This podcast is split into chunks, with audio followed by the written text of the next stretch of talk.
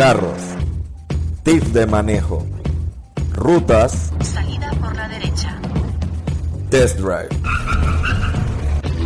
entrevistas y mucho más.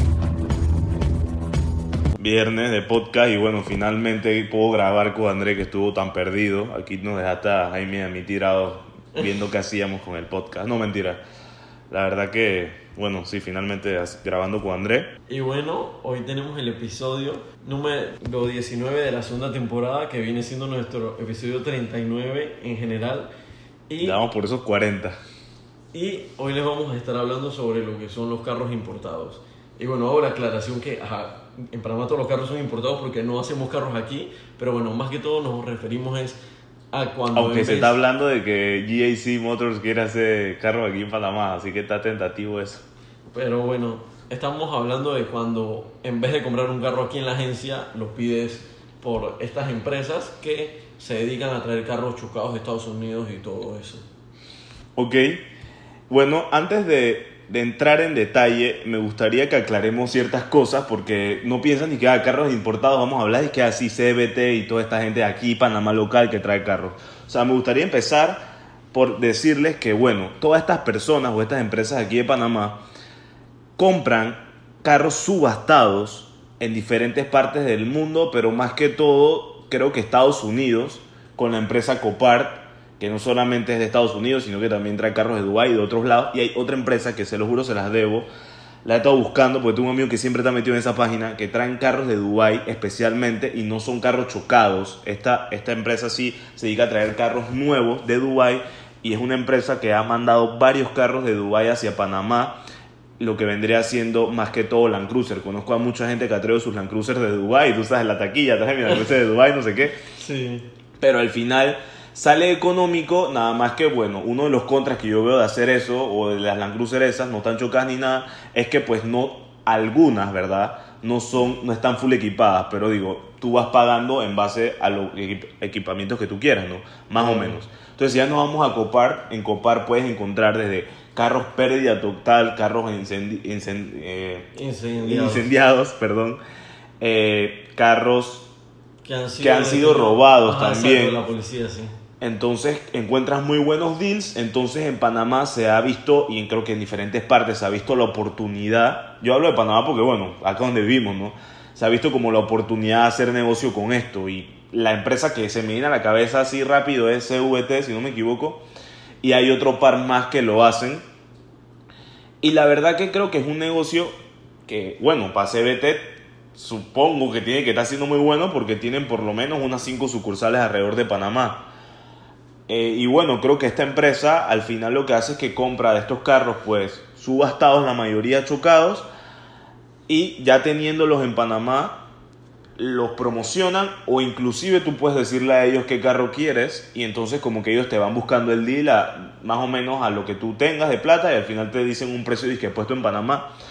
Entonces al final creo que es un buen negocio, eh, creo que tiene sus pros y sus contras que se lo vamos a estar hablando ahorita, pero eh, me gusta la idea porque al final traes un carro chocado, lo arreglas y creo que sigues ganando hasta cierto punto, ¿no? No Claro. todo esto es rosa, como dirían, pero creo que ahí tiene sus ciertas ventajas dependiendo de con quién compres también. Claro, y digo, hay que admitir que la verdad es que los carros no es que estén muy baratos hoy en día en general en el mundo. Aparte de eso, también tenemos el hecho de que, o sea, recordemos que comprar un carro no es un activo, o sea, donde tú compras el carro eso se Eso va- devalora. sí, se devalora. O sea, aunque sea triste decirlo, muchas veces al final un carro es como un agujero negro de plata, o sea, gastas en la letra, gastas en mantenimiento, digo, obviamente tienes las ventajas de movilidad y todo esto, pero digo, al final es un gasto de una inversión que en cierto modo como que nunca retorna ni nada parecido, por así decirlo. Así que bueno, por ese lado creo que sí es importante y, bueno, es bueno que haya esta coyuntura y esta digamos que competencia con que tengamos la opción de traer carros de afuera pues y todo esto. Claro, otra de las razones por la que este negocio se ha visto digamos que bastante rentable, como todos sabemos es por el tema de que importar carros es bastante caro. Si no mal recuerdo, creo que yo estuve haciendo cálculos hace como un par de años y, por ejemplo, si tú quieres traer como un Camaro, que todos sabemos que están súper baratísimos en Estados Unidos, al final, por lo que cuesta el carro, creo que tienes que pagar como un 30% de impuestos para meterlo en el país. Sí, a mí me tocó un final- amigo que compró uno en Miami y al final lo trajo. Yo estoy claro que fue un billetón. Sí, y y entonces al final terminas pagando casi como lo mismo que pagarías por comprar el carro aquí de agencia. Digo, y al final también creo que la ventaja al tener esta, este tipo de empresas que traigan carros es que si tú compras un carro, al final tú lo vas a meter en un contenedor y posiblemente hasta te cobren el contenedor entero a ti. En cambio, la compañía de carros, al menos que tú vayas a traer varias cosas, creo que la compañía de carros, en este caso CVT o otra entidad que venda carros aquí en Panamá, no va a meter un solo carro. O sea, si tú le pediste un carro, posiblemente Juancito le haya pedido también un carro y vayan a meter dos en el contenedor y entonces ya obviamente el precio se va ajustando Claro. porque al final para una sola persona a veces no es rentable, supuesto más tienen los contactos, tienen cierta, ciertas Sí, exacto, ventajas No todo el mundo conoce la logística. y con la frecuencia que compran, ¿no? Exacto. Ahora, no todo esto como vuelvo así es rosa, o sea, yo he escuchado casos de que la gente los estafan, no voy a decir nombres de empresa, porque el carro llega machucado o porque resulta que al final la reparación sale muy cara y no les es rentable o necesitan más reparaciones, qué sé yo, o de que han abonado y el carro les ha llegado tarde. Al final creo que es cosa de ponerse a estudiar y no comprar carros a lo loco. Digo, de, de hecho también está el tema de que, claro, o sea, estás comprando un carro que es chocado, o sea, en cierto modo siempre corres el riesgo de que te salga Sí. la bruja. De hecho, eh, Juan Pablo, unos años atrás, tú tuviste un carro. Yo tuve un carro que vendría siendo yo la tercera, o sea, el tercer dueño, un Honda Civic dos puertas, me acuerdo que ahorita un carro que en verdad sonaba diferente a todos los otros. ¿Tú te acuerdas de esa vaina? Ese era un trip porque ese carro sonaba y que puta, no sé qué tenía ese carro. Pero el carro sí tenía su- sus temitas, o sea, algo que... La, miren, la manera más fácil de darse cuenta que un carro es traído es, se le prende la luz de no sé De qué cosa de, de la airbag, se le prende no sé qué en el tablero. Y O sea, los carros que más traen, que yo te puedo decir que más traen, Mustang, Camaro, Honda Civic, Honda Accord, un par de Nissan. Y ya si te vas disque Luxury, ya eso es otra cosa. Pero yo no he visto que estas empresas traigan carros disque top, disque Lamborghini y esas vainas. Sí he visto una página en Encuentra 24, no, no SVT, otra gente como que trae algunos carros de afuera, pero esos carros no están chocados. Un, R, un R8, creo que un B10 Plus está en Encuentra 24 como en 140 mil por un par de años. Pero, o sea, literalmente tú te montas un carro que se le prenden las luces de los airbags, revisa el tema de la presión de las llantas. Ese carro, posible, no, no posiblemente, es traído de afuera. Mi carro, el caso específico, el Civic, ese que era la tercera persona en tener, yo no lo traje, sino que la persona que se lo compró a la otra persona, la otra persona lo pidió, supongo, lo trajo. Es muy común ver esos Civics, tú te das cuenta porque andan por ahí que con copas y no andan con rines, tienen un par de detallitos, pero que, o sea, es, muy, es poco notable, pues, tienen interior, por lo menos, la- pero ahora, tienes ventajas. Porque así como se te prenden luces, estos carros al ser de, al ser de Estados Unidos, y no necesariamente tienen que ser disque carros disque full equipados y que le hayan metido un poco de plata en extra, son carros que por lo menos mi Civic dos puertas era un carro base que no tenía asientos de cuero ni nada por el estilo y tenía cámara. En cambio tengo un primo que todavía tiene un Civic negro igualito al mío, creo que un año mm, un año más nuevo, el lo tenía con sunroof, disque rines, pero el carro no tenía cámara. Entonces ahí te das cuenta de las ventajas que tienes también con este carro de Estados Unidos, que casi siempre viene más equipado a un menor precio y no le que meter todos los specs para que tenga así. Pero bueno, otra desventaja que veo de traer carros de afuera es que la clásica que me pasaba con el Civic también, ahora que lo mencionas, porque a mí se me olvidó eso del Civic, no puedes meter el carro a la agencia. Si tú vas a comprar un carro afuera, ten planeado tener a tu persona, tener a tu mecánico que te atienda a tu carro, porque ese carro para la agencia no va. Y bueno, claro, que no puede estar demandando si un día se le daña la caja de cambios o ninguna cosa así. Sí, eso tú lo tienes De que ver afuera que con, con tu mecánico. Pero al final, o sea, le estoy diciendo que es un contra, pero eso no, no te vas a morir por eso. O sea, todo mundo, Claro. o sea, hay mecánicos por todos lados, hay mecánicos buenos que te ayudan y te consiguen. Al final te sale más barato. Que, porque si lo tuvieras que meter en la agencia, no es una vaina es que queda. Porque yo compré, porque mi carro es Honda, o yo tengo mi mantenimiento, no, bro. Tú tienes que pagar por tu mantenimiento. No es como que compres un carro nuevo en la agencia que ya te viene con las vainas a veces que mantenimiento incluido, garantía. O sea, aquí no hay nada de eso. Tampoco es que la empresa que te trajo el carro, después que la arreglas, te va a dar una garantía. O sea, eso no es así. Hasta donde yo tengo entendido, no sé.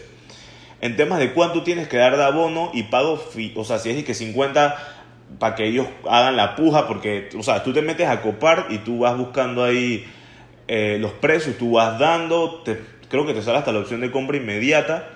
Entonces yo no sé cómo se manejan ellos, si tú si tienes que dar un abono a la- a esta empresa para que haga, para que subaste, cuando, o sea, si es el caso de que ellos no lo han comprado ya y después el otro 50 cuando regresa, no tengo idea.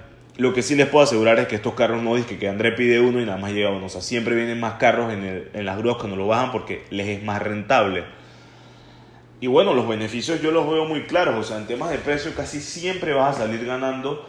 Lo que sí veo es que ya al ser un carro traído, creo que si lo vas a pagar, o sea, de que lo tienes que pagar cash, lo tienes que pagar todo. O sea, tendrías que pedir, si no tienes el cash, todo, creo que un préstamo personal. Y hablamos anteriormente de que los préstamos personales no son iguales a pedir un préstamo de carro, que las letras van a ser más bajas. Aunque demoras más tiempo. Pero bueno, es la realidad. Y bueno, sin contar el billetón que se está metiendo Copar en general, ya que en Panamá no es el único lugar donde compran estos carros para vender. Claro, y bueno, definitivamente que sí, o sea, suena como que hay mucho contra, pero digo, hay un gran pro que es el precio, como bien tú dices, o sea, y bueno, volvemos al ejemplo de los Camaro y los Mustang, todos sabemos que esos carros, o sea, en Estados Unidos eso, Sí, eso es como, comprar un como- Yaris. Pero bueno, así. si te pones a ver, ya en Panamá estamos así. Mustang y Camaro por todos lados. Y tú te. Es que lo que te cuesta un Mustang aquí en Panamá y un Camaro, o sea, la gente prefiere traerlos. Y la verdad es que tú te das cuenta, o sea, este carro tú lo ves y tú dices, este es traído. O sea, no, a veces no es tan fácil darte cuenta si el carro es traído o no, pero bueno, yo me he dado por estar con la guía y la cosa y el trauma cuando yo tenía mi carro, como que me metí bastante en eso y me daba cuenta más o menos de qué era lo que era.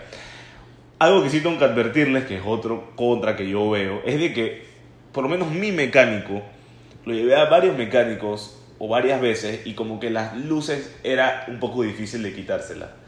Entonces, si le soy sincero, que a ti te salga con tu carro que trajiste a Estados Unidos, puedes arreglarlo, dije que se prendan las luces del airbag, a mí por lo menos me ponía a dudar si esos airbags cuando me chocaba iban a servir o no.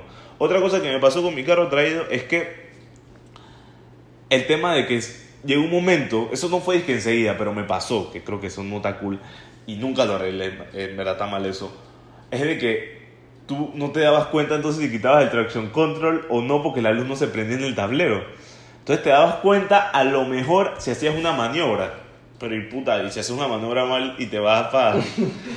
No me pasó gracias a Dios, pero creo que ese sí fue una cagada. Inclusive otra cosa que no me gustó, mala experiencia, es que pues Honda estuvo haciendo acá en Panamá una campaña Sí, que supuestamente decían que, que entraban carros de afuera, o por lo menos eso es lo que había escuchado y al final mi carro no entraba. O sea, todas esas cosas tienen que analizarlas. O sea, tienes que ver si tienes tu mecánico, si este man es de confianza, si no te va a estar trabando, cobrando un poco de cosas más. Y claro, también... Y que al final la reventa, no, o sea, yo, tú no esperarías mucho de la reventa del carro, pues. Claro. Pero al final si no pagaste gran cosa, tampoco... Sí, exacto, no... Si me preguntas a mí, yo no lo haría. O sea, a menos que la necesidad sea que, bro, chanito un carro, en verdad tan, hay buen deals y eso, pues sí, pero como primera opción no la tendría. Al menos que fuera, es que yo no sé, un supercar, pero esa es que ya vas al lugar, lo compras y lo traes.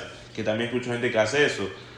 Digo, igual también hay que ver el tema, que bueno, es otra cosa importante recomendarles, es que al momento de que te muestren la foto o que tú evalúes de cómo fue el choque del carro, de repente que lo ve un mecánico. Igual hay un big number, ¿no? Donde sí, tú ves también la- donde tú donde puedes, eh, sí, creo que hay una página donde tú puedes como pagar algo. Tú pagas algo y te ves metes. como el historial del carro, Correcto. si ha tenido choque, si o sea, para que no te echen cuento. pérdida, ok. Pero al final creo que eso lo haces más que todo, o que no está de más hacerlo, lo haces más que todo si le estás comprando un carro de segunda a la persona, una persona que ya lo trajo. O sea, como me hicieron a mí, yo creo que yo lo, yo lo llegué a hacer con el mecánico, porque creo que en Copar tú sí te puedes meter y ahí mismito te sale todo lo que le pasó.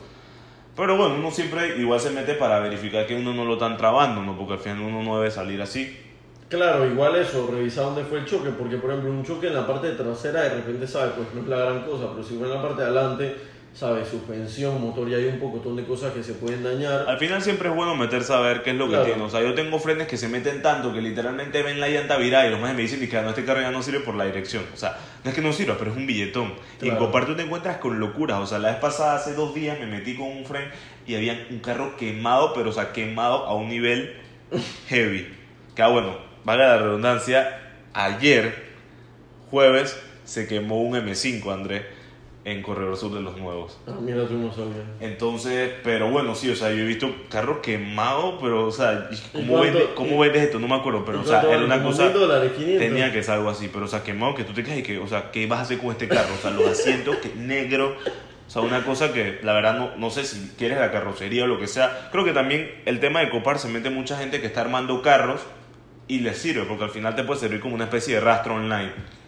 Y bueno, para que tengan una idea, esta empresa es tan confiable que tiene oficinas en Estados Unidos, en Emiratos Árabes, o sea, unas oficinas gigantescas como atención al cliente y eso, o sea, que no solo es algo online. Y bueno, ajá, si están interesados en comprar estos carros, no tienen que depender necesariamente de, De una empresa CVT o otras empresas, o sea, tú lo puedes hacer directo. La cosa es que tengas tus contactos y que te pongas a comparar o a cotizar a ver qué te sale mejor, ¿no? Sí. Y, y bueno, sí, digo, al final, como tú dices, los precios quedan bastante baratos. Eh, bueno, lo que yo les comentaba, el 30% que tienes que pagar, eso es en los carros nuevos. Estos carros, que bueno, es una de las ventajas por la que al final el precio termina quedando bastante bajo, porque bueno, aparte de que el carro está en Estados Unidos y está chocado, así que por si ya el precio está bajo, cuando tú lo metes a Panamá, como el carro es chocado o inclusive viene como carro Como pérdida pérdida. total, al final creo que ponte que en vez de pagar 30% de intereses pagarás 10 o 5%. Y digo, si tienes tu contacto, como he escuchado, pagas ni que nada. Exacto. Siempre por ahí hay sus trabas. Sí. Tú me estabas comentando algo de que los carros... Sí, los... Ah, que quería aprovechar para resaltarlo hablando de esto de los intereses de los carros, que como, bueno, creo los que siguen a Mayer probablemente lo han visto, si traes un Tesla, por ejemplo, que son carros eléctricos, la verdad es que a mí me sorprendió bastante cuando me enteré de eso, de que en Panamá haya leyes, tú sabes, apoyando las cosas Claro. ecológicas, porque no, no es usual verlo. Resulta que, bueno, si tú compras tu carro eléctrico y lo traes, en vez de pagar 30% como los carros normales, se lo pagas 5%. Así que, de hecho, por ese lado, traer carros eléctricos, pienso yo que puede ser una opción bastante buena. Que bueno, claro, creo que todavía falta como que la gente los conozca más, que de repente haya más estaciones de recarga. O que- digo, inclusive que los precios, como ya estuvimos hablando en otros podcasts, sean un poco más accesibles. Digo, en, por lo menos hablando de un tema puntual de Tesla. Si quieres traer un carro eléctrico de otra marca, Claro. no sé qué tantos son, eh, pues ya obviamente el precio también te, te conviene, ¿no? Pero al final el Tesla no, sigue, no, es, no está económico Sí. para Panamá como, o sea, ni siquiera el modelo más base que fue que sacaron, o sea, como el de Maya, pero el base que creo que está como en 35 mil dólares. O sea, no es un carro que una persona promedio en Panamá Claro. como primer carro va a poder como, o sea, como, no, o Sí. sea, no lo veo lógico ahorita. Sí, ahí al final, digo, una de las desventajas que tienen los eléctricos es que al fin y al cabo una persona promedio, en cierto modo no le sale rentable comprar un eléctrico porque nunca va a poder ir a la playa, por decir un ejemplo. Bueno, de repente- que pongas tu cosa De repente a, la- a Coronado sí, o dependiendo de, de- de qué tipo de recarga sea, pero tú sabes, no es como que va a poder tirarse un viaje a Chiriquí. Entonces, por ese lado, quien compra de repente ese carro eléctrico tendría que ser alguien, tú sabes, un poco más adinerado, que tenga, ponte que su, no sé, su prado de daily y aparte tenga su carro eléctrico y que tú sabes, no lo limite. Sí, al final no puedes limitarte a eso ahorita, por lo menos en la situación que está Panamá, que no, no hemos implementado eso, que Claro. nosotros queremos hacer eso, lo tenemos ahí en el to-do list. Pero bueno, eh, ya saben, esto ha sido todo por el día de hoy, la verdad espero lo hayamos informado un poco, sepan más o menos eh, las ventajas y desventajas que tiene traer esto. Que al final, en verdad, bueno, vuelvo a resaltar, no me parece malo ni le diría y que no lo hagan. Simplemente es cuestión de que, o sea, si lo van a hacer, hay que, o sea, hay que ser mesurados, hay que revisar, hay que medirlo y, o sea, no traerlo por traerlo o porque, ah, fulanito me dijo que la reparación me va a costar dos mil dólares. Yo, ah, ya listo, son dos mil dólares. O sea, obviamente tienes que, tú sabes, dudar un poco y prepararte de que de repente puede salirte la bruja y de repente, sabes, tengas que pagar un poco más de eso. Así que bueno, ya saben, infórmense Y si les gusta el este episodio y el podcast en general, compártalo con sus amigos. Ya saben que estamos aquí en Spotify, Apple Podcasts, Podbean, Anchor. Anchor, que nos tira otras plataformas. Y bueno, se, puede se pueden suscribir a YouTube y a, no- y a Instagram. Así que hasta la próxima.